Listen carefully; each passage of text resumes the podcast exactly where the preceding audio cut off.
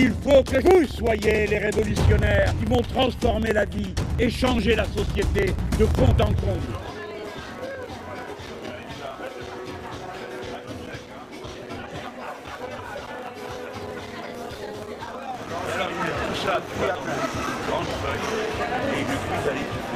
La combat, moi, c'est barrer la route à Marine Le Pen. Barrer la route à Marine Le Pen, c'est voter Mélenchon.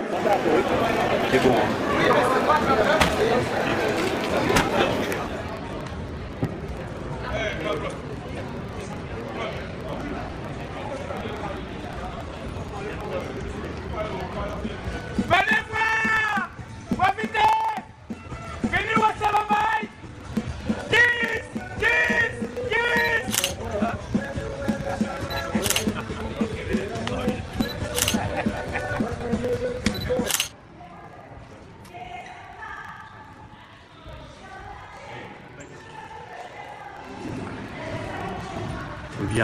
Un grand Français qui nous a passé un chemin. Aimé Césaire, de lui, je vais retenir une phrase qui dit Je veux donner ma bouche à tous les malheurs qui n'ont pas de bouche.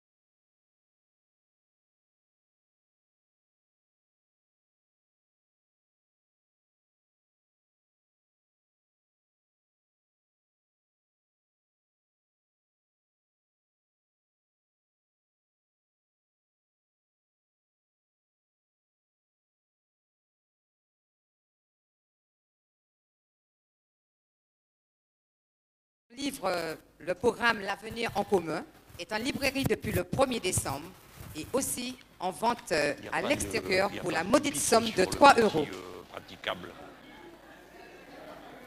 Il n'y en a plus? Ah ben, franchement, il a remporté un vif su- succès alors. Ou encore, on pourra dire qu'il n'est pas rentré avec suffisamment de bouquins. Oui. Comment?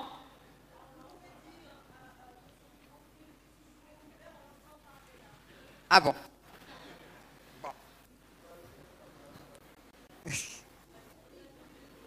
Ah, pas. Alors, à propos d'argent, à propos d'argent, vous savez que la campagne présidentielle coûte très cher. Donc, afin de soutenir la candidature de Jean-Luc, euh, nous vous invitons à faire un don sur le site jlm2017.fr. Et à la fin de cette conférence, nous ferons une quête au drapeau et vous pourrez donner vos dons selon vos moyens. Alors, maman, nous allons compter en les autres pour payer en pâle. Voilà, chers amis insoumis, je suis heureuse de donner la parole à celui que vous attendez tous, Jean-Luc Mélenchon.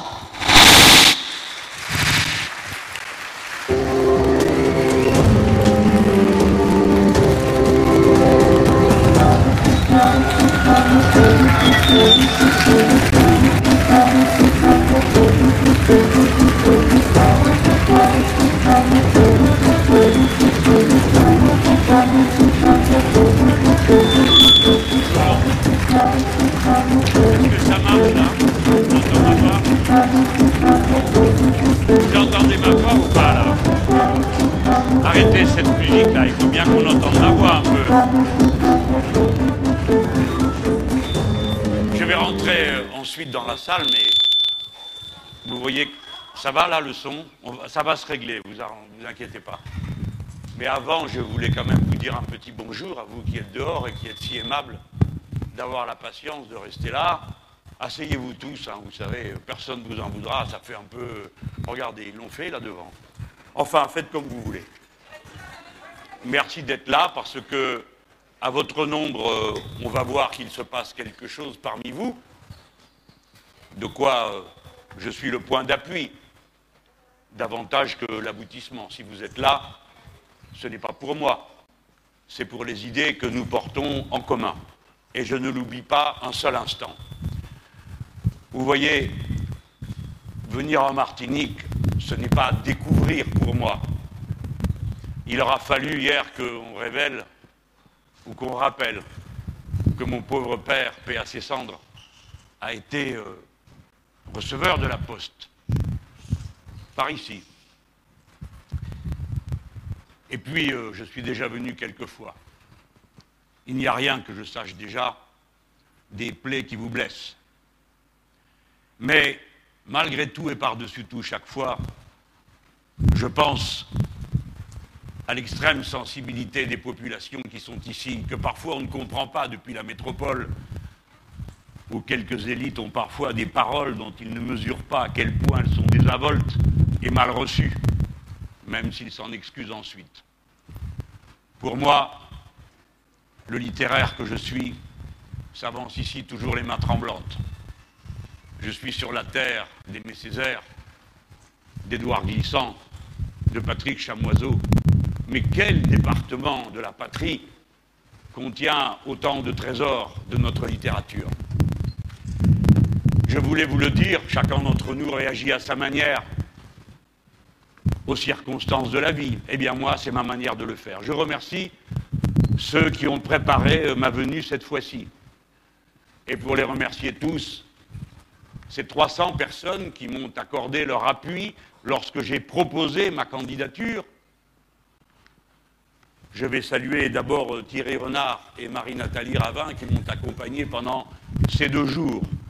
Et en les saluant eux, je saluerai tous ceux qui me soutiennent bafeuillage. Les élus qui m'ont fait l'honneur de me recevoir, dans la meilleure, le meilleur de la tradition républicaine, que je ne voudrais pas compromettre par mes saluts. Le président de la collectivité territoriale de Martinique, Alfred Marie-Jeanne, mon ami, parce que quel que soit son parcours politique et le mien, c'est un ami, Claude Lise, président de l'Assemblée, monsieur le maire de Fort-de-France, Didier Laguerre, qui m'a reçu, pour saluer la population de cette commune, évidemment, je salue son élu, Pierre Samou.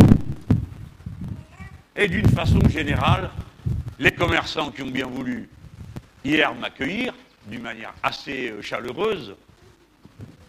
Un grand merci à vous, monsieur le directeur, je ne sais plus comment, quel est son titre, monsieur Colère. Et puis ce matin, ce long moment magnifique passé avec euh, le groupement régional des agriculteurs bio, de qui je vous invite à vous rapprocher dès que vous le pourrez et à aider de toutes vos forces, car c'est eux qui dessinent l'avenir, en tout cas tel que moi je l'imagine. Et bien sûr, euh, à son secrétaire général, Claude Ducalcon, qui a passé un grand moment avec ses autres amis ce matin. Je suis venu ici parce que, comme vous le savez, je vous propose ma candidature à la présidence de la République française. C'est un exercice un peu compliqué que d'aller au-devant d'une population qui s'auto-administre assez largement pour faire des propositions qui concernent l'ensemble du territoire. Je veux le faire et je souhaite que vous l'entendiez, sans que cela porte jugement de ceci ou de cela qui se fait ou ne se fait pas. Ici, c'est à vous d'apprécier la distance qui sépare mes propos des réalités dans lesquelles vous vivez. Mais je dois formuler devant vous l'idée d'un projet. Je ne suis pas venu promettre de l'aide. Je suis venu vous appeler à la rescousse. Je suis venu vous enrôler pour une cause plus grande que la vie de chacun d'entre nous, qui concerne le destin de la patrie commune et le destin des Françaises et des Français dans cet environnement particulier des Caraïbes, où ils ont une responsabilité particulière, compte tenu de leur niveau de formation, de développement, confronté, comparé à tant de misère et à tant d'attentes autour de nous, même si nous-mêmes nous en connaissons, je le sais. Mais avant d'entrer dans le sujet qui occupe directement la campagne et ce que j'ai à dire pour ici, sachez que je ne suis venu que pour commencer un processus. En effet, après que l'on ait établi le programme L'avenir en commun, nous avons décidé que chacun des compartiments et des chapitres aurait ses sous-chapitres sous la forme d'un livret qui détaillerait plus précisément tel ou tel sujet. J'attache la plus grande importance à ces livrets, car quoi qu'il arrive, quel que soit le résultat, cette pensée ramassée, concentrée dans des textes, sera notre patrimoine intellectuel commun. Et la génération suivante aura à vérifier ce qui aura été réalisé, ce qui restera à faire, ce qui aura été démenti par les faits et ce qui aura été confirmé par ce que nous aurons fait. C'est donc d'une très grande importance que la précision de ces textes. Bien, j'ai donc ouvert sur le site JLM 2017 une page où l'on peut discuter d'un document, car je juge qu'il est bien démagogique de se présenter en disant, eh bien allez, que chacun dise ce qu'il a sur le cœur. Mais si c'est pour ça, vous n'avez pas besoin de moi. Il fallait bien qu'on ait préparé, il fallait bien qu'on ait encadré la réflexion. Et donc le document de travail est en ligne. Mais qu'auriez-vous dit de moi si depuis la métropole je vous avais harangué en vous disant Eh bien écoutez, j'ai ouvert une page, et regardez, voyez, donnez votre avis. Il fallait que je vienne. Et donc me voici.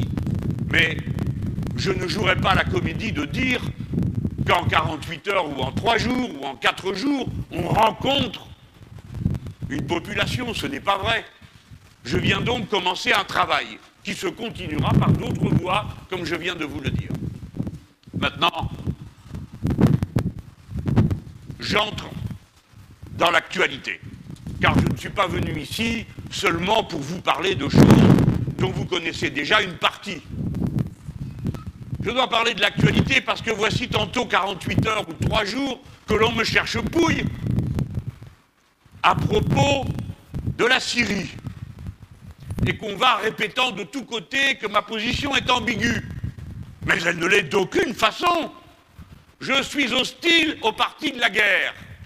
Et le parti de la guerre s'est constitué en Europe et en France à travers un soutien aveuglé à ce que j'appelle le campisme. Il y a une situation, alors chacun choisit un camp. Eh bien, ce n'est pas mon avis. Mon avis est que je suis du camp de la France et la France, son seul intérêt, c'est la paix. Nous ne participons d'aucune coalition pour dépouiller la Syrie, ici d'un plateau, là-bas d'un rebord, ou là encore d'une plaine. Ma position est parfaitement claire. Je m'oppose au parti de la guerre qui est en train de monter en puissance dans toute l'Europe à l'instigation des États-Unis d'Amérique, qui ont, en commençant par l'Ukraine et en continuant ailleurs, ourdi toutes sortes d'agitations pour subjuguer les esprits. Et croyez que je n'exagère pas en vous parlant comme je suis en train de le faire. Si vous voyez les résolutions qui se discutent au Parlement européen, vous seriez effrayé du ton qui est pris de cette espèce de manière de revivre une guerre froide qui a cessé depuis bien longtemps et dont on voit bien que si elle devait recommencer, ce serait une guerre chaude. Mes chers compatriotes, la paix est un bien précieux et il faut lutter pour elle. J'ai assez visité ce territoire pour savoir quelle a été sa contribution dans le passé aux grandes guerres qui sont toujours mondiales quand elles s'allument en Europe, qui emportent seules la responsabilité à chacune des étapes de l'histoire. J'ai vu dans les villages et les villes les monuments aux morts en Martinique de tous ces malheureux que l'on avait emmenés là-bas combattre et y mourir et que leurs pères et mères n'ont jamais revu. La paix est une question sérieuse, ce n'est pas un état de nature. Nous devons résister lorsque la guerre s'avance, avec lucidité, avec sang-froid, et refuser les pressions qui s'exercent sur nous. On voudrait tous les jours me faire condamner tel bombardement plutôt que tel autre. Je ne le ferai pas. Je continuerai à tenir ma position, qui est de dire que l'on ne peut venir à bout de l'ennemi qu'on affronte et à qui nous pouvons imputer les morts du Bataclan, de l'assassinat de Charlie Hebdo, de l'épicerie cachère, et ainsi de suite, que nous avons à régler ce compte-là, mais que nous ne le ferons pas au prix d'une guerre qui embrasse toute une région. Je ne choisis pas mes bombardements. Je déteste les bombardements, que ce soit ceux d'Alep, ceux du Yémen ou ceux de Mossoul, car toujours ce sont les civils qui payent et qui sont en état total d'impuissance, ayant à subir toutes sortes d'horreurs, celles que leur infligent les occupants qui arrivent, puis quand ils s'en vont, et les nouveaux qui arrivent. Nous savons tous que c'est cela la guerre. Il n'y a pas de guerre propre. Je le dis avec toute cette force, car vous aurez, vous autres, un rôle à jouer dans l'idée que je me fais de la réorganisation de la politique internationale de la France. Je ne veux plus que les Français soient le dernier wagon du train des Américains dans l'organisation du traité de l'Atlantique Nord que l'on appelle l'OTAN. Nous en sortirons et nous en sortirons d'autant plus vivement que je vois bien comment, à travers l'installation de batteries antimissiles en Pologne, à travers toutes ces faveurs que l'on déverse sur des pays qui ont des comptes inextinguibles à régler avec la Russie, on est en train de préparer sur le vieux continent un nouvel embrasement. Je n'ai aucune complaisance pour des gouvernements comme ceux de l'Ukraine peuplés de racistes, peuplés de néo-nazis, qui ont le front de porter encore les étendards que l'on a vus sur nos occupants. Voilà ce que j'ai à dire avec toute ma force. Nous sortirons de cette alliance militaire. Nous reconquérerons instantanément notre indépendance totale dans tous les domaines qui concernent la sécurité de la patrie et la manière d'aborder les voisinages qui sont les nôtres dans les Caraïbes et, plus prochement, l'Amérique latine. On sortira le matériel américain du matériel français. Microsoft n'a rien à faire au siège de l'état-major de l'armée française, ni aucun de ses logiciels dans aucun des armements français.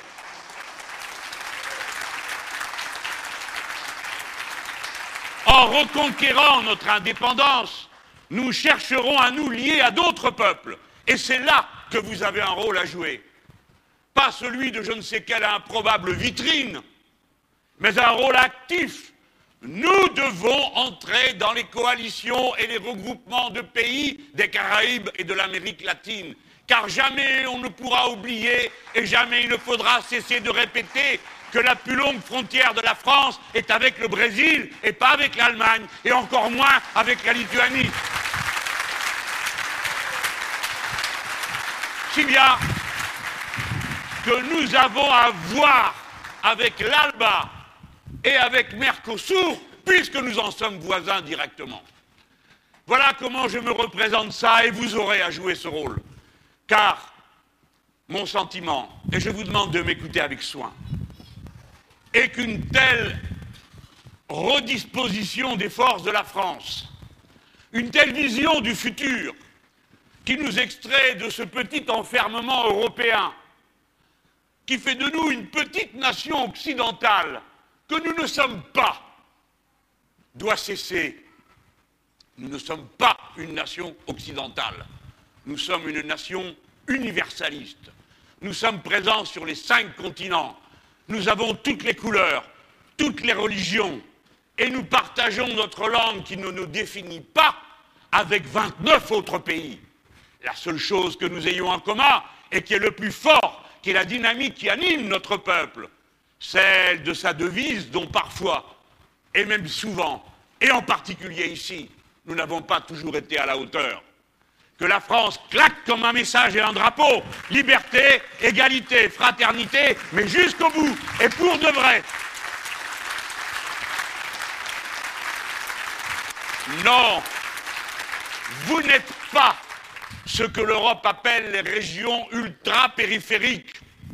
Ce qui est ultra-périphérique, c'est plutôt Vilnius que Fort-de-France pour des Français. Et si je le dis, c'est parce que c'est tout le regard qu'il faut changer. Les îles, voyez-vous, Les îles françaises, je les pratique déjà depuis quelque temps.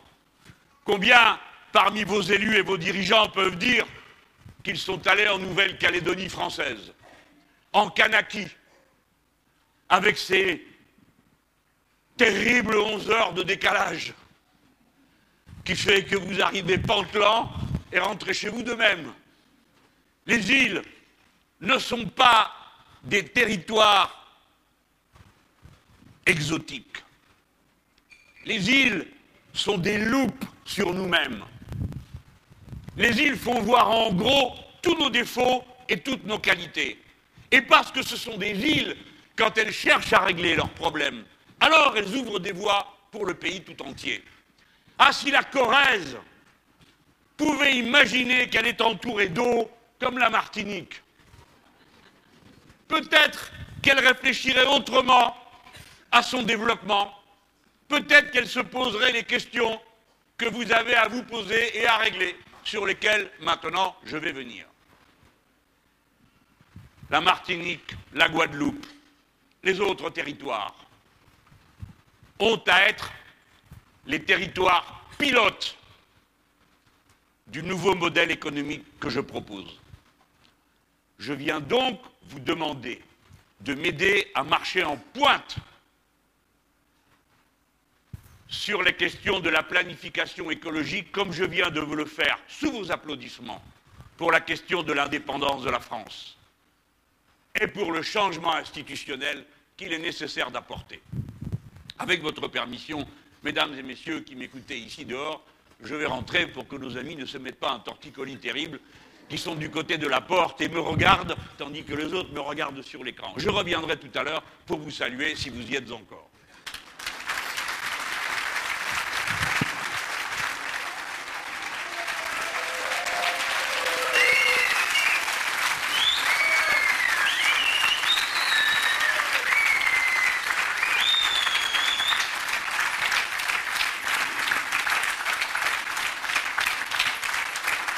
Au fond, je ne répète pas ce que je viens de dire, vous y étiez. hein. Bonjour à Bernard Tepper, que j'aperçois là au milieu. Bonjour. Oh là là, mais que d'amis ici. Les vacances ont commencé, j'ai l'impression. Vous avez bien de la chance. Non, vous, vous n'êtes pas en vacances. Vous bossez là. Au fond, vous allez entendre beaucoup de choses pendant cette campagne. C'est bien normal. Ayez la patience d'écouter. Oui, Madame Fanon? Ah, bonjour, Madame. Je voulais vous saluer. Eh bien, ayez la patience d'écouter tout ce qui vous est dit.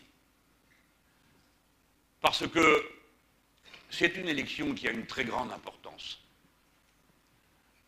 Peut-être que le territoire de la métropole peut se dire qu'il a encore la force nécessaire et suffisante pour résister à un choc libéral de plus. Car c'est ce qui se prépare. Vous avez vu que M. Fillon est une synthèse, honnêtement avouée, et au moins on peut lui reconnaître ce mérite, de ce qu'il y a dorénavant comme portrait de la droite dans notre pays. C'est un libéral absolu en matière économique et même euh, d'avant-poste. Et un conservateur total, réactionnaire sur le plan des mœurs et des libertés publiques. Vous avez vu comment il court devant. J'espère que vous l'avez bien compris lorsqu'il se propose de supprimer la durée légale du travail, ouvrant ainsi la possibilité qu'elle s'inscrive dans les durées prévues par l'Europe comme un maximum 48 heures. Mais ce n'est pas la seule chose qui change avec lui. C'est que de ce fait, les heures supplémentaires ne seront plus des heures supplémentaires. Il faut une certaine hypocrisie à d'aucuns pour aller protester contre ça. Je vois les nouveaux effarouchés qui s'en plaignent, mais enfin, qui a voté dans la loi El Khomri que dorénavant les heures supplémentaires ne se paieraient, pourraient ne plus se payer que 10% si on en convient dans l'entreprise, où, comme chacun d'entre vous le sait, règne une ambiance amicale où l'on discute avec son patron très tranquillement de sa paye.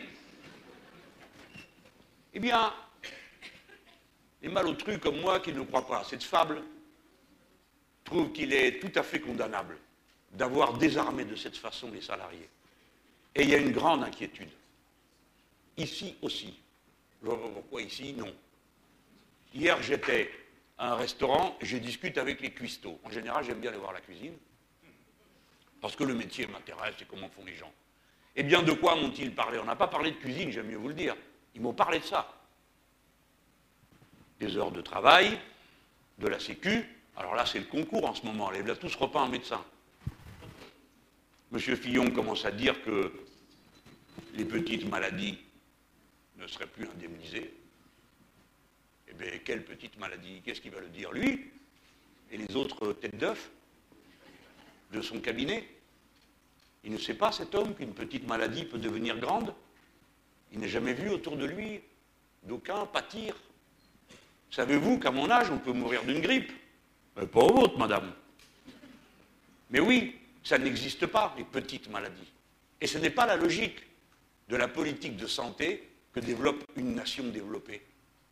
Tout le monde doit être soigné et chacun contribue au financement de ses soins selon ses moyens et reçoit selon ses besoins.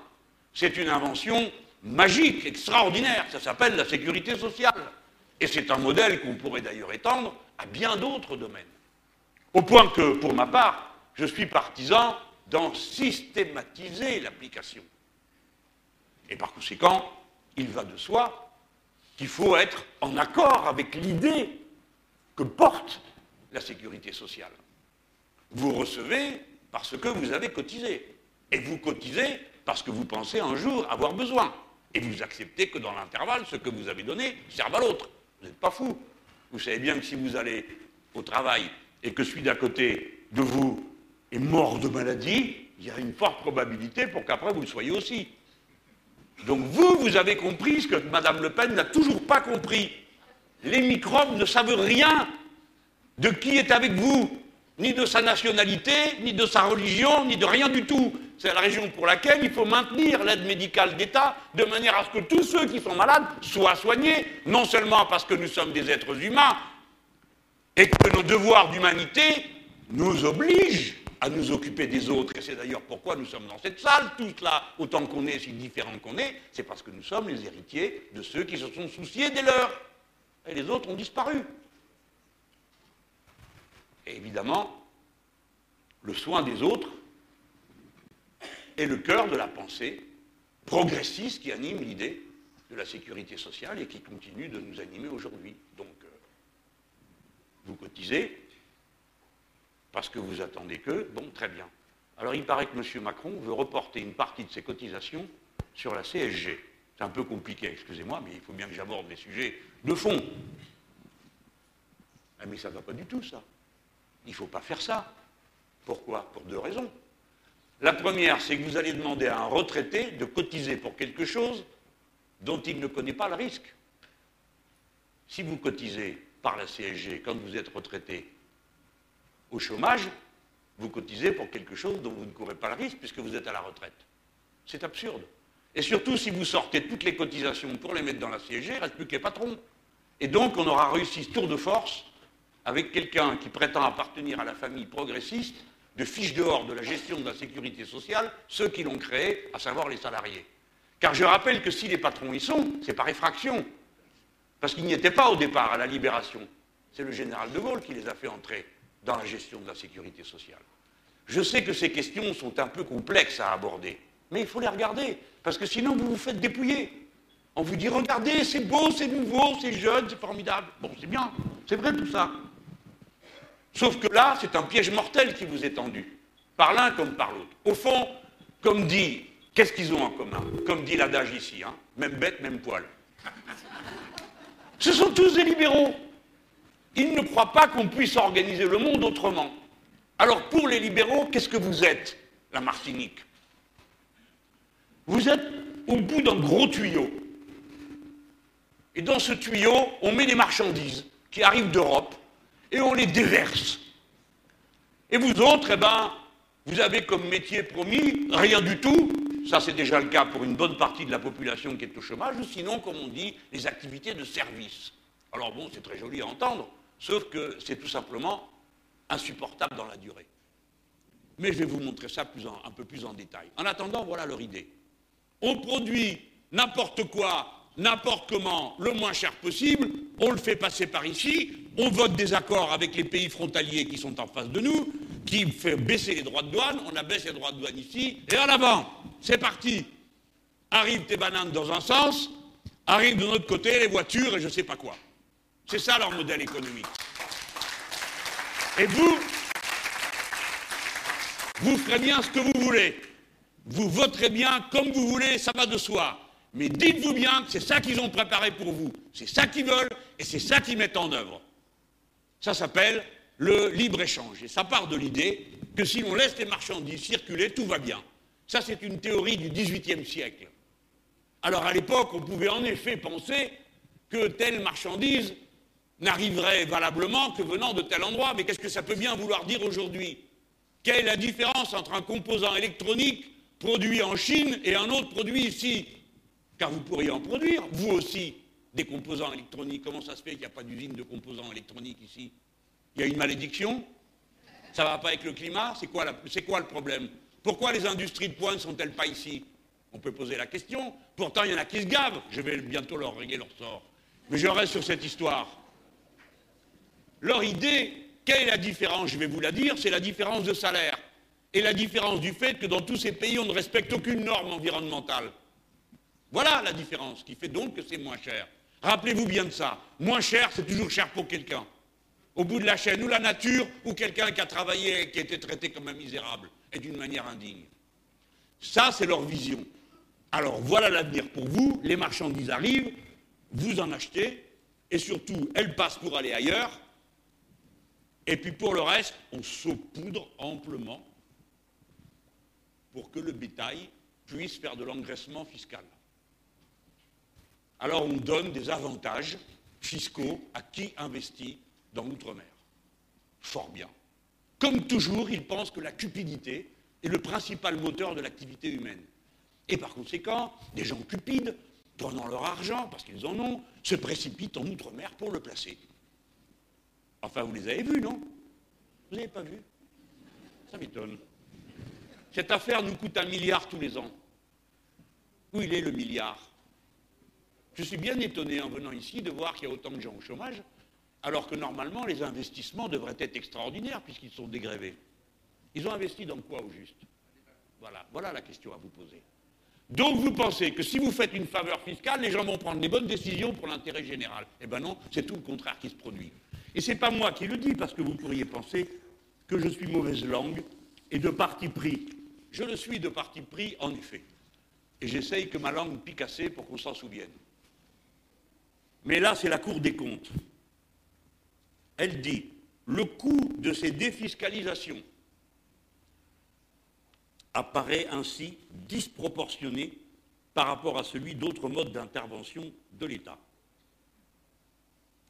Car au financement apporté à l'outre-mer s'ajoute la part importante conservée par les contribuables, bénéficiaires de l'avantage fiscal, qui ne profitent pas à l'outre-mer.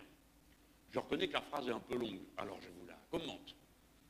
Quelqu'un qui investit ici voit retirer, par exemple, pour s'acheter un bateau, qu'il pourrait louer. Ah, c'est de l'activité, ça eh bien, un avantage fiscal correspondant à une part de la valeur du bateau qu'il a acheté. Et cette part fiscale, il n'est absolument pas obligé de le réinvestir ici. Il se le garde pour là-bas. C'est pourquoi ça coûte si cher et c'est si peu profitable. Aucune des diverses tentatives d'évaluation, dit la Cour des comptes, n'a pu conclure à l'efficacité de ces aides. Hein c'est nous qui sommes les gâcheurs, les dépensiers, blablabla, bla, bla, bla, compétitivité, flexibilité, vous connaissez. Aucune des diverses tentatives d'évaluation n'a pu conclure à l'efficacité de ces aides. En revanche, plusieurs ont montré des effets contraires aux résultats recherchés. Vous entendez les gens? Tout ce gâchis, la Cour des comptes dit, on est arrivé au résultat exactement inverse ou bien le manque d'efficacité. Ces aides ne peuvent être allouées de façon optimale aux investissements les plus utiles au développement de l'outre-mer, car elles vont d'abord aux investissements les moins risqués et les plus rentables. Ces aides profitent également à des entreprises qui n'en ont pas besoin pour investir. 2 milliards. Je voulais vous le dire avant de passer au reste, pour que essayer de contrebattre en vous par des antidotes. Le réflexe que vous aurez suggéré, une fréquentation trop longue des médias traditionnels. Car dorénavant, quoi qu'on dise, et avant même qu'on ait fini la phrase, la réplique est Mais comment vous payez ça? Je pourrais répondre un peu grossièrement Je paye en leur prenant ça. Mais ça fait beaucoup d'argent. Mais ce n'est pas ça que je veux faire. Je voudrais vous appeler à réfléchir sur la place que l'État, les collectivités humaines, l'État au sens large, les collectivités au sens inclus des collectivités locales, qui souvent étant très proches du terrain, sont les mieux avisées pour percevoir les besoins. L'État, le collectif, la société, les besoins communs, toutes ces paroles que l'on a reléguées au profit d'une croyance absurde à une sorte de génie spontané de la main invisible du marché qui réglerait tous les problèmes. Nous avons donc vocation et nous pouvons démontrer que l'intervention publique et la règle commune ont plus d'efficacité économique, sociale et écologique que cette distribution irresponsable d'argent sur des gens qui sont motivés par leur seule C'est pourquoi j'ai dit il y a un instant, je voudrais que les collectivités, les territoires de l'outre-mer français, des outre-mer, car ils sont si divers, il est difficile de ranger dans la même catégorie la Polynésie, la Kanaki, Calédonie française, la Martinique, la Réunion. Ce sont tant d'histoires différentes, tant de contextes différents. Mais enfin, pour ce qui nous occupe, il y a deux domaines dans lesquels vous pourriez jouer le rôle de pilote. Parce que nulle part autant que dans une île, on ne comprend le message. Ce sont les messages de notre époque. Mes chers concitoyens, on ne peut pas continuer avec le mode de production dans lequel nous sommes, car il va détruire la planète.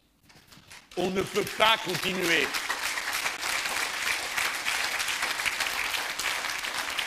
Il faut donc changer le mode de production, les process de production.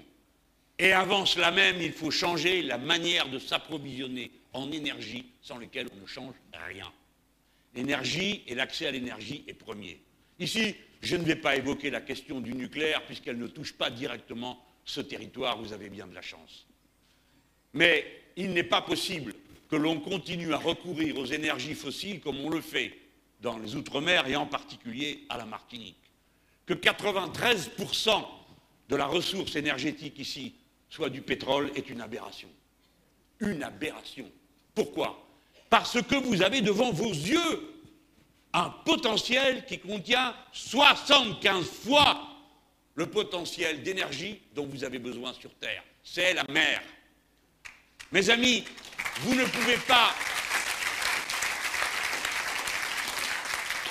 Vous ne pourrez pas contourner cette ambition. Écoutez, celui qui vous parle et qui porte à cet instant ce que vous avez en vous-même, car je sais très bien que je suis d'abord votre porte-parole. Je ne vous apprends peut-être rien, mais que notre réunion porte un message pour tous ceux qui ne s'y trouvent pas. Il faudra faire ce tournant. L'économie de la mer nous place en position de puissance. Je vous ai décrit quel est le modèle auquel les autres croient. Faire de vous le hub commercial de l'Europe et le territoire d'engraissement fiscal. Moi, je vous appelle à autre chose. Ils vous demandent vos plages et les ports d'attache pour leurs bateaux. Je vous demande des centaines d'ingénieurs, techniciens, techniciennes, ouvrières et ouvriers de haut niveau qualifiés, dont la patrie a besoin pour faire le tournant vers l'économie de la mer. Vous devrez être le premier territoire dans lequel on forme tout ce monde dont on a besoin partout sur le territoire de la métropole et dans toute la Caraïbe. Car si nous étions capables, et nous pouvons le faire en peu de temps. Un bac professionnel, c'est trois ans ou quatre ans. Si je suis élu, j'aurai peut-être le temps de voir ça. Les diplômes, licence professionnelle, bon, c'est trois ans après le bac. On peut faire beaucoup, vite et bien, si on s'organise. C'est pourquoi je parle de planification. On peut je sais que ça heurte beaucoup de conservatisme intellectuel, ce sont les pires. Je connais l'élite intellectuelle martiniquaise, j'ai été ministre de l'enseignement professionnel. Je me souviens de ce lycée où je suis allé voir comment on avait reconstitué la possibilité de faire des gommiers. C'est moi qui ai fait ça. Et oui, je me rappelle quand je suis venu ici, la dernière fois, comme ministre, j'avais dans les mains un BTS que j'ai mis dans un lycée professionnel et qui a fêté récemment son 15e anniversaire. Et pourtant, on m'avait dit qu'on ne pouvait pas faire de BTS ici. On l'a fait. Ils sont mauvais, ceux qui sortent de là Non, ils sont bons. Donc vous pouvez. Et on en a besoin. Et on en a besoin non seulement pour nous-mêmes, mais pour toute la région. Car nous avons des devoirs. Comme nous sommes les plus instruits, comme nous sommes sans doute parmi les plus organisés, à l'exception peut-être de Cuba, nous avons un devoir. Un devoir à l'égard d'Haïti, compte tenu de ce qu'a été l'histoire. Haïti ne redécollera jamais sans énergie.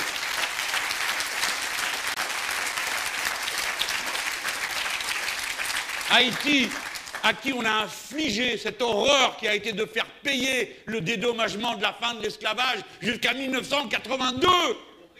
Nous avons une dette. Nous avons une dette. Je dis nous tous. Évidemment, on n'y était pas, on n'est pas responsable de tout ça, personne ici. Mais quand même, la France s'honorerait à montrer qu'elle est capable de venir à la rescousse quand on a besoin d'elle. Vous vous souvenez de toutes ces critiques abominables qu'on a entendues contre Cuba Mais si j'étais un haïtien, je prie pour être à Cuba, pour que mes enfants n'aient pas besoin de manger de la terre, pour avoir, ne plus avoir mal au ventre de la famille. Voilà la vérité. Nous devons nous développer et être le département pilote pour pouvoir amener à Haïti les machines et les process de production qui leur permettent d'avoir l'accès à une énergie facile et bon marché, notamment celle qui vient de la mer. Ce qui veut dire qu'il faut implanter ici au moins un et peut-être deux lycées maritimes, alors qu'il y en a zéro, ce qui est invraisemblable dans un endroit où la mer est autour de nous. Il faut des licences professionnelles à l'université de la Martinique. Il faut des licences professionnelles qui préparent à installer les hydroliennes et peut-être mieux les machines qui font la différence entre l'eau froide qui se trouve au fond et l'eau chaude qui se trouve au-dessus. Mes amis, tout ça, je vais vous dire où je l'ai appris. Je ne l'ai pas appris dans le département des Bouches-du-Rhône, où il y a également zéro lycée professionnel maritime. Je l'ai appris à La Réunion et je le tiens d'un grand Ilien, Paul Vergès. C'est lui le premier qui a inventé un plan d'autonomie énergétique et qu'il avait préparé pour l'île. Tout ça a été dispersé par une succession hasardeuse de gens qui sont des irresponsables et qui ont tout démantelé alors que Paul avait si bien préparé. Paul joue un grand rôle dans la pensée sur le développement durable. Et je veux dire que je tiens en piètre estime ceux qui ne l'ont pas invité à la COP 21 alors qu'il aurait dû être devant, marchant en tête des Français qui se trouvaient là. Parce que c'est lui qui a été le plus loin dans la réflexion, dans la planification de ce qu'est la transition énergétique. Voilà la vérité. Donc on peut le faire. Si on était capable de le faire à La Réunion, on est capable de le faire à la Martinique. Et voilà comment avec cette économie-là, la France créera 300 000 emplois. La France en général. Je dis 300 000 emplois parce que je ne veux pas vous paraître trop exagéré. Ce chiffre, c'est celui du cluster maritime. Le cluster maritime, c'est l'ensemble des entreprises qui travaillent dans ce secteur. Et où règne une ambiance tout à fait excellente, puisque j'y suis très bien reçu, alors même qu'il y a une série de gens qui ont des raisons particulières de se méfier de moi, je les comprends compte tenu de ce qu'est mon point de vue politique et le leur. Mais à un moment, vous le savez comme moi, il y a des circonstances où la passion commune peut créer des espaces de travail commun. Et on y arrive dans ce domaine. C'est pourquoi j'ai bon espoir. Et vous savez, quand on installe une éolienne en mer, encore faut-il pouvoir le faire. Parce qu'on ne peut pas installer d'éoliennes en mer euh, à part flottante à La Réunion, mais ici peut-être sur le plateau continental. Ça me fait penser que ça manque d'ingénieurs géographes ici il faudrait qu'on en ait davantage, et en particulier que les navires scientifiques français puissent patrouiller et mieux calculer le prolongement sur la plateforme continentale. Parce que, comme vous le savez peut-être, la France a vu son territoire augmenter d'un seul coup de 10% sans tirer un seul coup de fusil, simplement parce que nous avions les navires qui permettaient l'inspection des plateaux continentaux et que nous avons pu présenter à l'ONU notre dossier montrant que nous avions des droits sur ces territoires. Des droits, ça vaut ce que ça vaut. Hein bon, enfin, c'est comme ça, c'est la loi internationale. Et notre territoire s'est accru de 10%, et nous sommes le deuxième territoire maritime du monde. Mais on ne va pas raconter d'histoire. Ce n'est pas seulement grâce aux 1000 km de côte de la France métropolitaine. C'est surtout à cause des Outre-mer. Autrement dit, le ressort principal de la puissance pour le futur, il est ici. Je vous demande de le, de le méditer, parce que ça vous explique pourquoi je tourne mon regard. Et je dis on ne doit plus considérer les îles comme des régions ultra-périphériques, pas pour faire plaisir aux Iliens, mais pour faire plaisir à la France et à ce dont elle a besoin collectivement. Voilà pourquoi on peut le faire. Et vous savez, quand on installe des machines pour la mer, eh bien, on ne peut pas les emmener en bateau depuis Hong Kong. On est obligé de les fabriquer sur place et les assembler sur place. Et ainsi de suite. Si bien qu'il y a là un ressort pour vous tous et pour vos enfants qui ne nécessite pas qu'on vous arrose individuellement d'argent et d'avantages fiscaux dont vous ne sauriez que faire vu que vous n'avez pas d'argent. Mais en tout cas, les sommes sont là. Qu'on ne vienne pas me dire qu'un pays qui est capable de distribuer un milliard de dispenses fiscales à des gens qui n'en font rien n'est pas capable de mettre le même milliard pour établir des lycées professionnels, établir des, des enseignants sur place et ainsi de suite. Ce n'est pas vrai. On peut le faire et il n'y a pas besoin de s'évanouir en demandant combien ça va coûter. Parce que de toute façon, cet argent-là, il n'est pas dur à trouver. Le banquier central européen donne chaque mois, chaque mois, 80 milliards d'euros aux banques qui sont en Europe pour qu'elles regarnissent leurs comptes et vous prêtent de l'argent. Elles regarnissent leurs comptes et elles vous prêtent rien. Et quand elles vous prêtent, vous avez intérêt à faire attention. L'autre jour, je suis allé au marché, comme vous le savez, parce que vous avez vu le petit film. Et quand je suis arrivé au bout du marché, il y a une dame dont le commerce a brûlé. Et elle a dû tout recommencer. Qui a toute cette charge sur le dos, de sa famille, du reste, enfin, tout ce que vous connaissez de la vie. Eh bien, elle a donc emprunté pour pouvoir se rééquiper. Si elle voulait acheter une voiture, elle emprunte à deux et demi. Mais pour refaire marcher un restaurant, avec plusieurs employés, eh bien, elle emprunte à 7,5. 7,5. Voilà, c'est de l'exploitation. La banque qui fait ça, je ne sais pas quel est le type ou la fille qui signe le papier, mais il devra avoir honte. Il devra avoir honte de prendre une part pareille sur le travail de braves gens qui se dévouent, alors qu'à eux, le banquier central prête à presque zéro. Presque zéro pour eux, 7,5 pour cette femme qui fait vivre toute une famille, et qui apporte un service commun. Voilà pourquoi, quand je dis que vous n'avez rien à attendre des banques sans leur serrer la gorge, je parle peut-être fort, je parle peut-être pointu, mais je décris cette vérité humaine-là. Et les gens, poudrés et parfumés, qui sont si contents d'eux-mêmes et de cette économie flexible, compétitive et le reste, évidemment, regardent tout ça de haut et me voient moi comme un sauvage. Mais les vrais sauvages, c'est eux. C'est les gens qui sont capables d'asservir les autres de cette façon-là.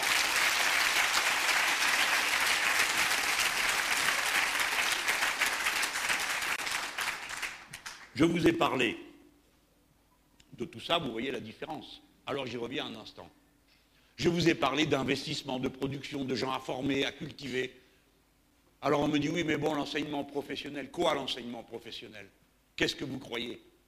Comme vos enfants n'y sont pas, vous ne savez même pas ce qui s'y pratique. Et vous êtes là, piaillant et sautillant, mesdames, messieurs les importants, à vouloir envoyer tout le monde en apprentissage, vu que votre gosse n'y va pas, donc vous ne savez pas ce que c'est.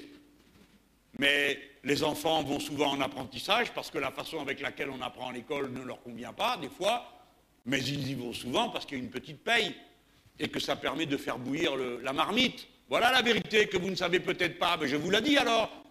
Et si vous ne le savez pas, la moitié de la jeunesse de France est dans l'enseignement professionnel, dans l'enseignement technologique, et dans l'apprentissage. Et qu'est-ce que vous croyez qu'on fait Comme il dit, faut apprendre sur le tas. Ah oui, vous croyez ça, vous Vous croyez qu'on apprend sur le tas Une machine qui vaut des millions, une machine dans laquelle il faut mettre un programme, vous croyez qu'on apprend sur le tas et quoi Vous allez donner une banane chaque fois qu'il appuie sur le bon bouton?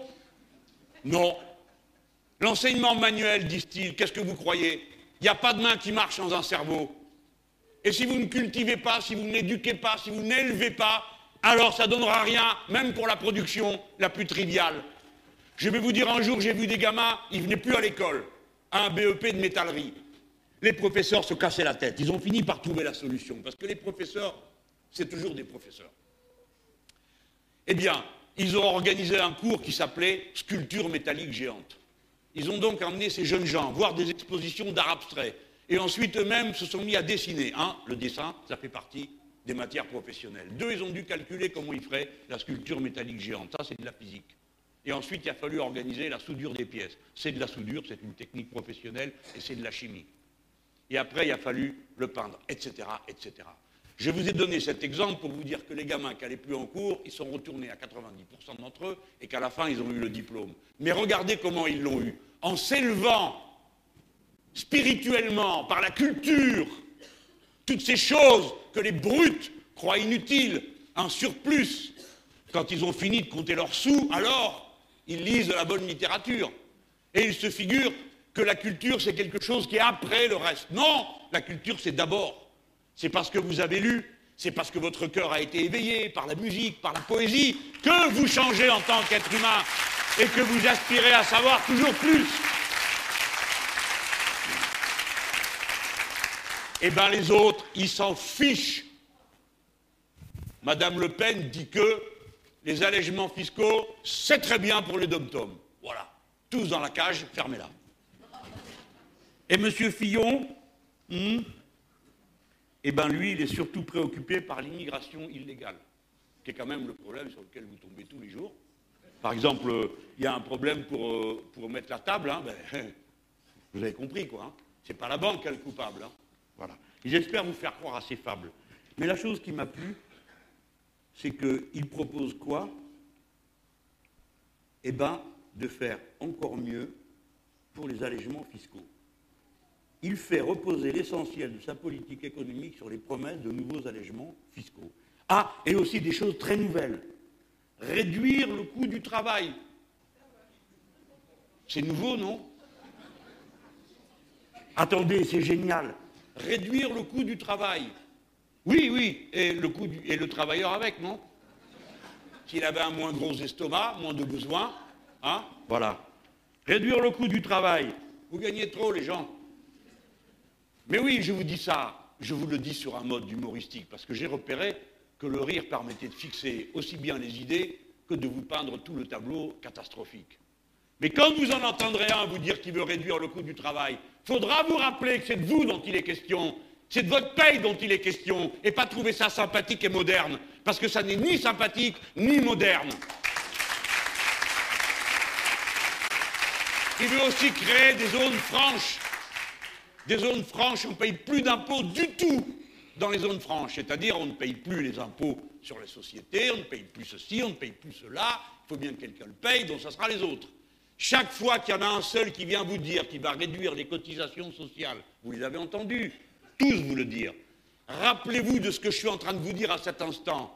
J'étais sénateur quand on a voté le fait que chaque euro de dispense de cotisation sociale doit être immédiatement compensé, ce que l'État ne fait pas toujours, par le budget de l'État. Autrement dit, les ballots, chaque fois qu'on vous dit qu'on va enlever les cotisations sociales et qu'on va vous donner les sous à vous dans votre paye directe, après vous êtes bien frotté les mains à l'idée que ça va augmenter votre salaire, rappelez-vous que vous devrez le payer avec ce salaire en impôt vous-même. Et c'est exactement ce que veut dire celui qui propose de vous payer en impôt, en salaire direct, ce qu'il ferait ensuite passer par la CSG, comme je vous l'ai dit tout à l'heure. Alors, comme il arrive dimanche, je vous lui poserai la question de savoir, à la fin, pourquoi ils ne veulent pas aller prendre l'argent là où ils se trouvent. Là où il y en a des masses gigantesques, immenses, considérables, accumulées, qui ne servent strictement à rien, qui passent son temps à tourner dans la sphère financière pour y réaliser des taux de profit absolument invraisemblables qu'aucune activité humaine ne peut dégager. Parce que autrefois dans l'industrie et encore maintenant, le 3, le 4%, ce sont des taux de profit qui paraissent considérables. Mais quand vous tournez dans la sphère financière, les taux de profit, c'est du 10, du 12. J'ai connu une entreprise qu'on a fermée alors qu'elle était profitable, elle faisait du 8. Et le fonds de pension qui avait placé son argent là-dedans attendait du 15. Eh bien, ils ont préféré fermer la boîte que de continuer à gagner moins que ce qui était prévu pour ne pas effaroucher les gens qui investissaient sur ce fonds de pension. J'espère, je ne sais pas si tout le monde bien, a bien suivi ce que je viens de raconter, mais vous vous rendez compte de la prédation que le capital financier exerce sur l'activité humaine réelle. Peut-être qu'on leur en voudrait moins s'ils faisaient des sous en faisant travailler tout le monde et en produisant quelque chose qui soit utile à la société. Alors, ça c'est le premier défi. L'autonomie énergétique, autrement dit, le plan Vergès partout. Si on le fait à la Martinique, on pourra dire à la Corrèze, vous pouvez en faire autant. À Bidurand, ben nous, on n'a pas d'eau. Ah, pas de bol, hein, cette fois-ci, la situation a changé. Mais c'est vrai, chaque département de la métropole pourrait se poser la question. Et c'est là qu'on verrait comment la planification écologique oblige chaque département à réfléchir, car naturellement, la planification écologique, c'est prévoir, comme je vous l'ai montré tout à l'heure, la formation, puis la mise en œuvre, etc. Mais la planification écologique, c'est la réflexion au plus près du terrain. Mais ne pas pour, pour la Corrèze, j'irai bientôt s'ils veulent. Mais vous savez, les hydroliennes, on peut les mettre en mer, bien sûr. On en met en mer. On en a quelques-unes au large des côtes françaises, entre l'Angleterre et la France, parce qu'il y a là un courant du feu de Dieu euh, qui passe à une vitesse incroyable. Il fait tourner des moulins qui ont des pales de 9 mètres, vous vous rendez compte? Et c'est tellement violent que ces pales se ramassent des coups de cailloux qui, sont arrachés du sol. C'est une réalisation technique extraordinaire. Enfin, ça s'appelle une hydrolienne. Mais bon, moi j'utilise aussi le mot parce que je trouve que ça fait bien. Enfin, des hydroliennes dans notre pays, il y en a eu des milliers hein, pendant des années. Ça s'appelait des moulins avant. Hein? Bon, alors, ça s'appelle des moulins. Donc des moulins, on peut en mettre partout, dans toutes les rivières de France. Et dans celles de Corrèze aussi, mais encore faut-il se poser la question. Autrement dit, la production doit être pensée localement, la diffusion est forcément nationale et le réseau doit rester national. On y a intérêt, parce qu'un réseau électrique comporte des moments de délestage, des moments de surcharge. Bon, il faut travailler tout ça. Vous vous demandez pourquoi je vous parle de tout ça hein? Ben Parce que c'est vos affaires, mes amis, qu'est-ce que vous voulez que je vous dise? Personne ne vous en parle, mais c'est la vérité. Si vous n'avez pas compris tous les barrages de France vont être privatisés, vous vous imaginez une aussi plus grande que celle-là? Vous voyez l'investisseur, il se lève le matin et dit Ah oui, aujourd'hui, je vais produire de l'électricité j'achète un barrage. Non. Il se lève et dit aujourd'hui je vais produire du fric. Où est-ce qu'il y en a à prendre? Dans le barrage. Et si quelqu'un lui dit Ah oui, mais vous comprenez, euh, bon, 25% des barrages ont déjà plus de 70 ans. Quelle horreur, j'enlève mon argent. Parce qu'il n'a pas l'intention de couler un seul mètre cube de béton là-dedans. Il n'est pas venu pour ça. Rappelez-vous-en quand on vous fera des belles promesses. Deuxième défi, où vous pouvez être pilote et obliger donc tous les autres, parce que si vous y arrivez, il y arrive. Deuxième défi, c'est celui de la souveraineté alimentaire. Alors là, c'est une grande question. Parce que quand je vous dis on va changer le mode de production, le mode d'échange, en général, vous voulez bien m'écouter. Mais quand je vous parle de souveraineté alimentaire, vous êtes encore d'accord. Mais après, on dit oui, mais qu'est-ce qu'on va manger? C'est là que ça va plus. Mais mes amis, on ne peut pas faire changer notre mode de production pour être conforme à l'intérêt général humain. On ne peut pas changer notre mode d'échange si on ne change pas notre mode de consommation. Si nous continuons à être esclaves de désirs qui nous sont inculqués, de modes et de pratiques que nous n'avons jamais choisis, nous ne pourrons pas changer le système. Le système, il est dans notre peau. Il est entré dans nos goûts, notre langue, nos papilles. Tenez, le vin. Je ne sais pas si ça vous intéresse comme sujet, moi ça me passionne. Eh bien le vin, autrefois, si vous mettiez du sucre dedans et que vous mettiez des copeaux de bois et vous touilliez un bon coup, on vous coupait les mains. C'est au Moyen Âge, hein, pour avoir fait ça. Aujourd'hui, c'est encouragé, parce qu'il y a un goût universel pour pouvoir vendre des quantités extravagantes de vin. alors vous direz, monsieur Mélenchon, on est tranquille, parce que du vin, on ne peut pas en faire tant que ça, du Bordeaux, hein. forcément, il y a une limite. Et puis du champagne non plus, bah si, les ballots, c'est réglé. C'est réglé, ça s'appelle grand marché transatlantique et on enlève les normes et les appellations. Et voilà, vous aurez du champagne du Mississippi, du Bordeaux du Tennessee, avec des copeaux, du sucre, tout ce que vous voulez, bien touillé. Et après, vous irez boire ça. Et après, vous direz, tiens, c'est curieux, il y a une épidémie d'obésité chez nous, d'où ça vient? Eh bien, c'est ce qui arrive. La malbouffe a une conséquence terrible sur nos populations. Jamais on n'avait vu ça sur le territoire de la République française. Autant de gens malades de cette épidémie d'obésité qui crée toutes sortes de problèmes. Toutes sortes de problèmes. D'abord aux malheureux qui en souffrent. Surtout à eux. Alors on laisse faire, on continue. Et j'ai dit, les désirs qui nous sont inculqués, cette uniformisation de l'humanité, quelle tristesse Je débarque à l'aéroport Fort-de-France, je me promène et qu'est-ce que je vois? La même chose que ce que je viens de quitter, à 10 000 km de là, le même McDonald's, le même bâtiment dégueulasse. Alors, c'est alors là, c'est le moment de parler de culture, hein.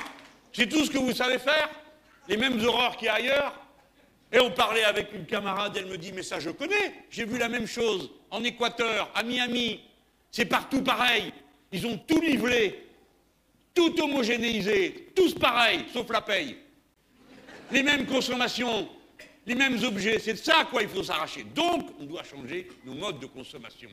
Et quand il s'agit d'alimentation, c'est pour ça que j'étais voir le groupement régional des agriculteurs bio. C'est pour ça que je suis allé les voir, parce que je voulais vérifier que ce que je raconte est jouable ou pas. Je leur ai dit, écoutez, est-ce que c'est possible la souveraineté alimentaire, l'autonomie alimentaire Est-ce qu'on est capable de produire de quoi nourrir tout le monde ici? Parce que vous êtes déjà 450 000. Est-ce qu'on est capable ou pas? Est-ce qu'on a la technique? Réponse oui. C'est déjà pas mal. Est-ce qu'on a la terre? Ça commence à être moins sûr, pour deux raisons. Une partie a été pourrie. Le chlordécone, tout le monde connaît. Ah mais attendez, en métropole, personne n'est au courant, ou peu de monde. Mais c'est quand même monstrueux cette histoire. Hein Et ça continue. On a là encore pour euh, un bon moment. Il va falloir trouver le moyen de décontaminer tout ça. Allez, les ingénieurs, venez ici, réglez-moi ça. Mais oui, parce qu'on peut le régler. Ce n'est pas une calamité contre laquelle on ne peut rien, c'est pas vrai. On est capable de décontaminer, on a les techniques, on a les méthodes. Et puis pendant qu'on y est, on va commencer à discuter de savoir si c'est une si bonne idée que ça d'avoir comme modèle d'organisation de l'agriculture, comme unique objectif, exporter. Non. Le premier objectif, c'est nourrir. Donc relocaliser. Donc ça veut dire qu'il faut réorganiser peut-être l'usage de la terre.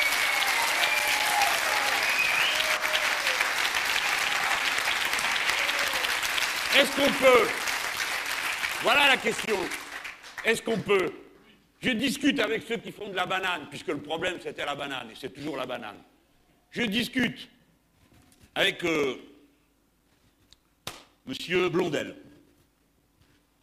Il était là ce matin au marché. Et je lui dis, mais vous arrivez à faire des bananes sans pesticides Il me dit, j'y arrive. Ah, comment vous faites? Vous avez des bouillies, j'en connais un rayon sur ces trucs-là à cause de la vigne. C'est ça l'avantage d'avoir une activité politique. Vous pouvez vous intéresser à des tas de choses. Moi, j'ai toujours été fantasque. Je me suis toujours intéressé à plein de choses qui n'étaient pas dans mon domaine. Hein. C'est comme ça que j'ai découvert la littérature, parce que si jamais j'avais fait ce qu'on m'avait dit, j'aurais connu que les auteurs classiques. Heureusement qu'il y a eu la littérature de gare pour que j'achète un bouquin de glissant. Sinon, je ne savais pas que ça existait, hein, comme Steinbeck et le reste. Je reviens à mon histoire. Est-ce qu'on peut? Réponse oui on peut produire les bouillies qui ont la fonction de pesticides à partir des plantes qu'on a ici. Donc on peut produire en masse pour nourrir sans pesticides et avec d'autres méthodes d'agriculture. Donc il nous faut des lycées agricoles qui prennent en compte la nécessité de travailler autrement. Parce que ce n'est pas tout de dire que vous allez faire une révolution agricole si vous n'avez pas d'agriculteurs pour la faire. Et les gens, si je vous dis qu'on va avoir 400 000 postes de travail ou 300 000, ça dépend des évaluations, pour le nouveau modèle agricole, mes camarades étaient tout contents d'avoir trouvé ça, ils avaient fait le total et tout, ils avaient demandé aux fédérations, à la confédération paysanne et tout. Ah ouais, ouais, très bien. Et où vous les trouvez Où ils sont les 400 000 en question? Je ne vais pas prendre comme ça 1, 2, 3, 4, toi t'es paysan, 1, 2, 3, 4, toi t'es paysan. Non, il faut donc que le goût soit là, donc on transforme la condition paysanne. Vous ne pouvez pas dire à des gens qui vont aller travailler à la terre comme des animaux. Personne n'a envie d'une vie comme ça. Eh bien vous, vous n'en voulez pas, ben eux non plus. Donc il va falloir organiser tout ça différemment. Est-ce qu'on peut le faire? Réponse oui, mais il faut changer vos habitudes. Franchement, il y a assez ici de légumes qui ont été adaptés avec le temps. Je ne dis pas que ça s'est fait d'une fois. Hein. Ah ben oui, d'accord, mais si vous voulez à tout prix manger du riz et des pâtes, c'est votre affaire. On ne vous empêchera pas de le faire. Hein. Mais c'est pas normal qu'on soit dans cette situation où on importe 96% des poulets que vous mangez. Vous ne pouvez pas faire un poulet ici. Qu'est-ce qui se passe? Où vous en êtes? Qu'est-ce que c'est cette histoire? Qu'un poulet qui court dans la rue coûte plus cher qu'un qui arrive par avion. Qu'est-ce que c'est C'est ce monde de fous? Qu'est-ce que c'est ce monde de fous? C'est à ça que je vous demande de... Vous riez, mais vous avez raison de rire. Mais il faut le regarder avec ce recul. Non, mais comment on en est arrivé là? Comment on en est arrivé là? Comment on en est arrivé à aller au magasin où on sait qu'on va se faire assommer pour manger des choses qui ne sont pas bonnes? Et quel est le mystère de la formation des prix qui fait que vous faites dévaliser de la sorte? Ah ouais comme j'étais dans la rue, je me fais arrêter par euh, un groupe de gens, là, très aimables, euh, et qui me, payent un café d'ailleurs. Et puis on discute et ils commencent à me parler de l'octroi de mer. Ils disent on paye très cher, etc. C'est bien. Mais l'octroi de mer, ça a servi de barrière un temps, pour empêcher que les marchandises qui arrivent de l'extérieur exterminent les marchandises qu'on produisait là. Ah le problème, c'est qu'on ne produit plus rien. Par conséquent, ils se contentent d'exterminer. Je vois bien qu'il y a quelque chose qui ne va pas. Mais d'un autre côté, est-ce que vous allez dire aux collectivités locales, dont c'est la principale ressource, il n'y a plus d'octroi de mer? On peut le décider. Et on peut surtout dire que c'est complètement aberrant. Parce que la collectivité locale a des sous pour aider les gens, à condition qu'ils aillent consommer des choses dans le magasin qui leur coûtent cher. Tout ça est absurde, c'est comme ce que je vous disais tout à l'heure, c'est un cercle vicieux. Donc il faut trouver un autre moyen, premièrement, de financer les collectivités locales sans leur raconter d'histoire. Parce qu'elles, elles prennent des décisions, elles mettent en route des autobus, elles font ceci, cela, s'occupent de la cantine, du reste. Soit dit par parenthèse, la cantine, ça devrait être 100% bio. Le bio, ça ne doit pas être réservé aux riches. Tous les gosses ont les mêmes droits, on est d'accord? Donc tout bio.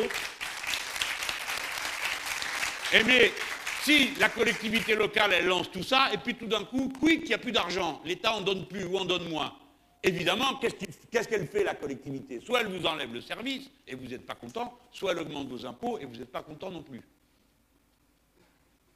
Donc il faut que les collectivités locales aient une ressource qui soit assurée et garantie. Alors bon, je ne vais pas vous lancer dans cette histoire-là, c'est un petit peu compliqué, mais ça compte. Et puis, la deuxième chose, c'est que oui, il faut des barrières. Moi, je ne suis pas un libre-échangiste, je ne suis pas d'accord. Pas d'accord pour toutes les marchandises rentrer et sortent comme elles veulent. Je ne suis pas d'accord. Je pense par exemple qu'une banane dont on n'est pas garanti qu'elle ne contienne aucun pesticide et qu'elle ait été cultivée par des gens qui sont esclavagisés, comme c'est le cas sur le continent, je ne suis pas d'accord pour qu'elles arrivent dans mon assiette et que j'ai pour motif de me dire Ah ben je suis content, c'est moins cher. Je ne suis pas d'accord. Je ne suis pas d'accord pour que toute une série de produits de cette nature soient mis à la disposition de tout le monde au seul motif que c'est pas cher. Non. Donc, il faut que nous mettions des barrières, mais des barrières raisonnables. C'est ce que j'appelle le protectionnisme solidaire. Protectionnisme, oui, on protège nos productions. Voilà. Si vous voulez faire des poulets, si on veut qu'il y ait des poulets qui soient produits localement et que vous les mangez, il bah, faut les protéger des poulets qui arrivent de l'extérieur avec. Euh, pas les poulets étrangers, hein, je n'ai pas dit ça. Hein. Les autres poulets, quoi. Ces poulets, c'est toujours un bon exemple dans les meetings. Une fois, il y a un, ami qui m'a dit ça, il m'a dit, euh, il, faisait le registre électoral. Oui, ben vous marrez pas parce que ça vous concerne. Alors c'était dans un pays qui est très exotique, hein. la Bolivie, c'est pas chez nous que ça arriverait. Ils avaient plusieurs millions de personnes qui n'avaient aucune inscription sur les listes électorales. C'est pas ici que ça se produirait, hein. on est tranquille. Ouais. Alors donc ils ont commencé à les organiser. Et alors évidemment, euh, les réactionnaires ont commencé tout de suite à hurler, quoi, c'est les Cubains qui font le registre électoral, ils ont emporté les listes à Cuba, vous savez, ils lisent les listes à Cuba, ça leur fait du bien. Et ça faisait peur aux gens. Et alors le gars, et le gars, façon de parler, pardon, je suis respectueux, c'était le Premier ministre, c'est un ami. Il s'appelle Ramon Quintana. Et donc on discute et il me dit, écoutez, vous rendez compte, c'est quand même incroyable. Ici, on peut manger une aile de poulet, voyons, les poulets qui reviennent. Et le poulet, on sait d'où il vient, de quelle ferme, qui c'est qui lui a donné à manger, qu'est-ce qu'il a mangé et combien de fois. Parce qu'il y a un petit code barre qui indique tout ça. Et ici, il y a des gens, on ne sait même pas qui c'est ni d'où ils sortent. Et tout le monde s'en fout. Eh bien, on devrait se poser la question de savoir si nous, ici, on n'est pas un peu pareil. Hein. et pensez-y, avant la prochaine élection. Vérifiez un peu autour de vous de savoir si les gens sont bien maîtres de leur destin. Faites attention qu'on leur ait pas trop bourré le crâne à leur dire c'est tous les mêmes, ça vaut pas la peine, on reste à la maison, on va bouder. Et c'est les mêmes qui gardent le pouvoir, les mêmes qui continuent à pratiquer les mêmes politiques. Il faut vous inscrire et il faut voter pour les faire dégager. Il n'y a pas d'autre moyen. C'est comme ça dans la démocratie.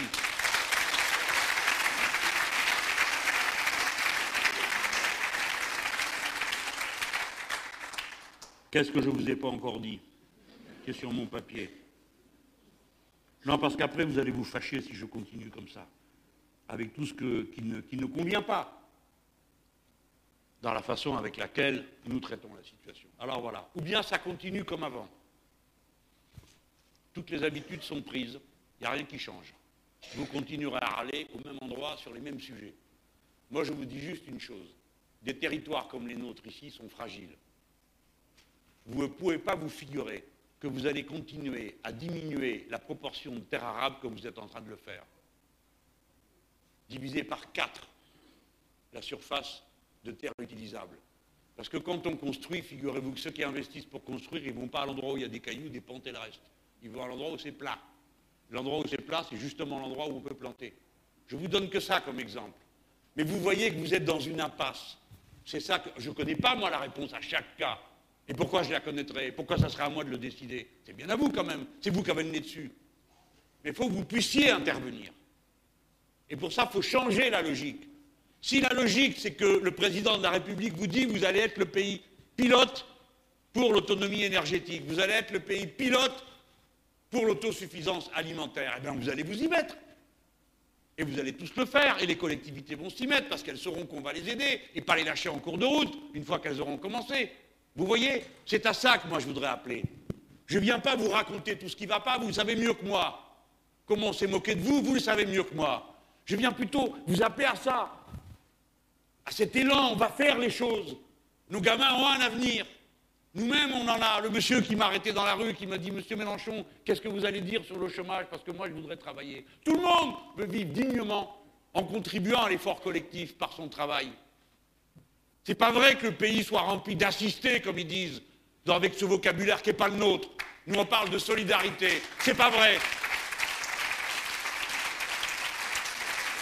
Il y en a assez qu'on montre du doigt les pauvres en les rendant responsables de leur pauvreté, les chômeurs en les rendant responsables de leur chômage, les gens malades en les rendant responsables de maladies qui sont arrivées par l'environnement, et qu'on entende dire des gens, il faut vous responsabiliser.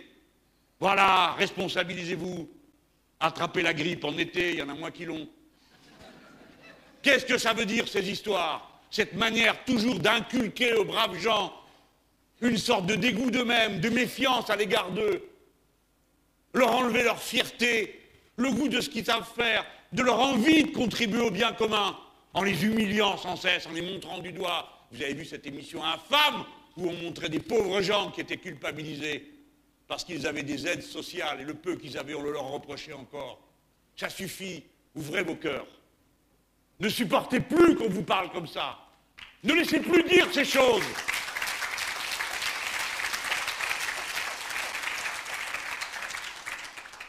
Bon, j'ai fait à votre place pour le coup, là. Mais enfin, quand même, vous ne pouvez pas être la terre de Césaire et des autres et pas entendre ce que je viens de dire. Je sais que vous l'entendez. Maintenant, il faut convaincre les autres. Ça ne peut plus durer comme ça. Ça ne peut plus durer. D'abord, ça ne peut plus durer pour la planète. Ça ne peut plus durer pour nos gosses. Ça ne peut plus durer pour la vie qu'ils nous font. L'image qu'on a de nous-mêmes quand on se regarde. Voilà toutes ces choses qu'il faut reprendre. C'est ça l'enjeu d'une élection. Ce n'est pas juste de savoir si vous allez élire celui-ci ou celui-là, encore que c'est celui-ci qu'il faut élire.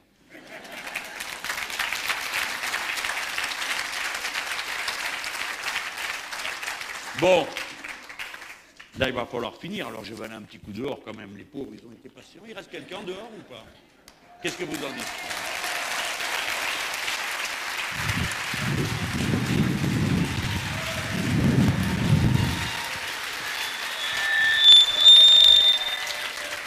Waouh! Ça va là?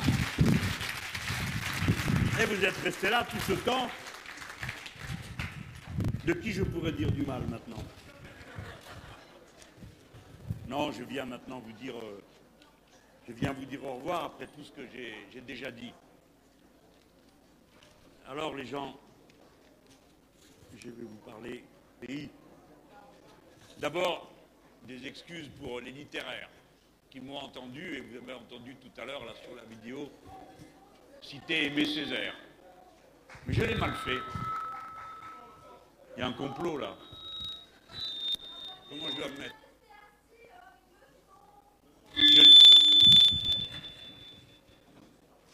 Ça compte marcher un jour là?